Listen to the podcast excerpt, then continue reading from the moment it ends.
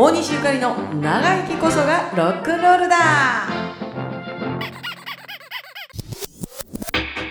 大西ゆかりです、シングトラジです。えー、私今うとてますやんか、うん。だいたい30年ぐらいになるんすよもう。長いね。なんやかんや言うて、うん。245やったかな、うん。ほんま話前後して申し訳ないですけどね、あのこんな感じで人前で喋ったり歌ったりするっていう訓練というか、うん。実践を与えてくれたのも竹置口時代に夜アルバイト行ってたおかげやねんな。もう接客だよね。接完客。完璧にね。阪急ファブおった時は梅田やったけども、うん。難波市おる時は南におったねん、うん。で南の周防町っていうね、今でいうヨーロッパ通りアメリカ村の真逆の反対側のところにえ。周防町っていう町があるねんな。え知らなかった。バーベルいっぱいあんねん。えでそこにえ私の友達の知り合いがうん。店を出すから、うん。ちょっとあのあんたおもろいし、うん。ちょっと行ったってくれへんみたいな感じで、うん。手伝いに行ったらそのままアルバイトみたいな感じで、もう絶対来て週に1回でもいいから来て、うん。みたいな感じで行き始めたらなんやかんや言うて週に3回ぐらい入ることになるんですよ。人気者だね。なんかおもろかったな私なんかその時何してたかって言ったらタバコも吸うてるし、うんお酒は飲めへんけれども、うんおやつ食べたいしうんぺちゃぺちゃ喋ってうん。で最後は歌歌うみたいなああカラオケ。感じでえでそこの店は。ギターの先生がおんねええ。んでクラビノーバでうん。なんかこうカードみたいなやつあるやん、うん差し込むやつ、うん。あれでなんか音鳴らして、うんほいでリズム鳴らしてで,、ああ上から弾くのね。うん、でギター弾いて、ギターをね。それがオケやってうん。でキーはお客さんに合わせてあげてあげて先生が弾かはるっていう。先生がねすぐ聞き換えられると。そうギターの先生、マスターやねんけど先生、うん先生言われてはって先生先生。面白いお店やったですね、うんその頃に竹置口言いながら、えー服屋でバイトしながらダックテルズの応援しながらっていうところで、ダックテルズが解散すんねやんか、うん。当時な、うん。ほんで東京は東京っていうか横浜は横浜西公会堂で解散ライブ、うん。大阪は御堂会館でうん。解散ライブするんですけども、うん。そのなんと御堂会館でうん。前座を務めたのが私やな。えそうなの？私歌ったね。え解散ライブの前奏したの？そう。バンドで？バンドで。それがスパニッシュハーレムやんか。あそうなの？そうやねえー、じゃあダックテールズのカバーしたの？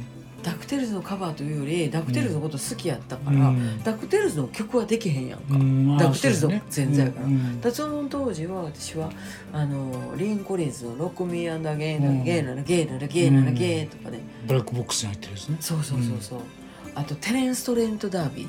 ああ懐かしいですね。やったりしてた。うん。でこれはすごいかっこいいから林くんこれできへんかってうん。言われたら「おうおうやろうか」みたいな感じでね、ほいでえっ、とまあ無事に前座やりーの、チケット売りーので解散もされまして。よく働きましたね。まあ本当に寂しかった、ほんで寂しすぎてバンド作って、継承したいと、そう。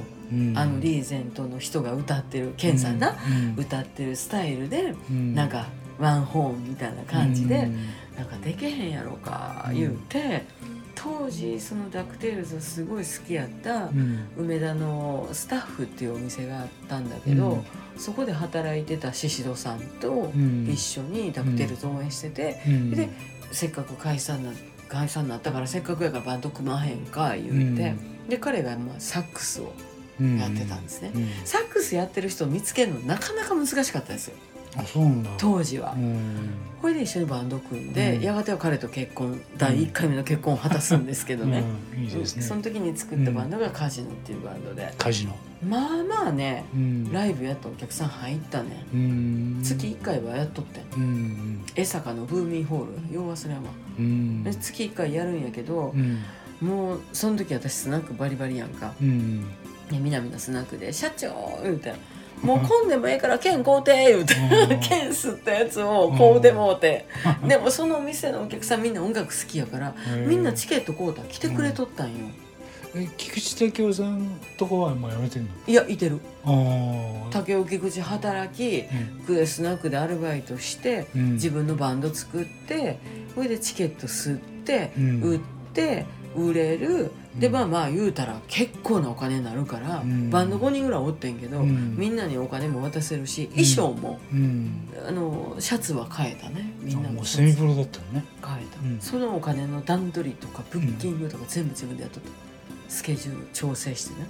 でそんなんは全てこなしてたので、うん。あのそれもダクテルズのおかげやね。うん。あのバンドというのはどのようにしてライブをやるのかあ全部裏で見てたからね。ね。それは強いよね。うん、1個ライブやろう思ったらさ、うん。やっぱりすぐにはできへんよ、うん3ヶ月以上はいるよな。うん。できれば半年やけどもまあ3ヶ月前やったらば、うんライブハウスもあわよくば空いてるし、うん曜日のええ曜日空いてるしブッキングができる。うんで宣伝ができる。うん。チケットが前売り売れたりする、っうんていうので3ヶ月ぐらいやったらなんとかなったのは当時はねまず携帯がないよな、うん。で備えにみんなパソコン持ってない、うん。URL なんかとんでもないんですよ、うん。だ何をやってたかっていうとうん。竹置口で使えるうん。はがきとかほら DM ってあるやん、うんお知らせ DM ダイレクトメッセージね。そう。そこに「あの大西です」って「うん私のすごい応援してるダクテルズがいついつライブがあります」とかでうん。ちょっと一言書くんですよ、う。ん。はがきのメッセージそれでちゃんと集客は少し増えるの？増える。で大西さん言ってたから行くわ。ってチケットとかどうしたらいいの？って「あ私ありますんでそのチケットをする」うん。ね。でチラシなんやったら地図とか書いてるチラシ送りましょうか言うて、うん。チラシも刷っておくみたいな、うん。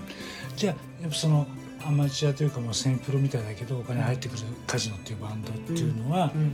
そのダックテイルズのマネジメントっていうか、そういうのを勉強しながらうん。自分も歌ってるから、要するに強いよね。それはまず培ってたんですね、うん。でダクテールズの後半なんかは自分でブッキングしてたからなもだからもう京阪神に関してはう、ね、うん。やってたんで当時は梅田やったバーボンハウス大阪のね。懐かしいですね。神戸はまあもちろんチキンジョージ、うん、チキンジョージね。で京都は当時は実得やったかな？京阪神のブッキングをして山ちゃんとスケジュール合わして、うん、でみんな車で来はってう、ん、でライブハウスには私も堂々とね、うん。みんな仕事休んで車で来るんで、うん、あの交通費で15万くださいとかわけわからんブッキングしてね、うん。そんなもん2,000円とかさ、うん。1,500円とか2,000円でやってるバンドでさ、15万ぐらい保証せえっちゅうのはん。びっくりするような話。まあでもそれしして。たよ、それ普通にしてたもん。うん、でもそういうのがまかり通るというかそういう、あの A バンドやったよな。うん、当時はな。でこれはいけるみたいな。うん、みんなほんで人気人気者の人らやったから私も応援するファンの一人としてうん、ブッキングしてたんで、うん、すっごい勉強になった。うん、だからそれが全てカジノというバンドに生かされていくんですが、うん。この後カジノがどうなるか続きはこの後のまた次のお話でということで、はい。大西ゆかりと。シングトラジでした。チャオチャオ。チャオチャオ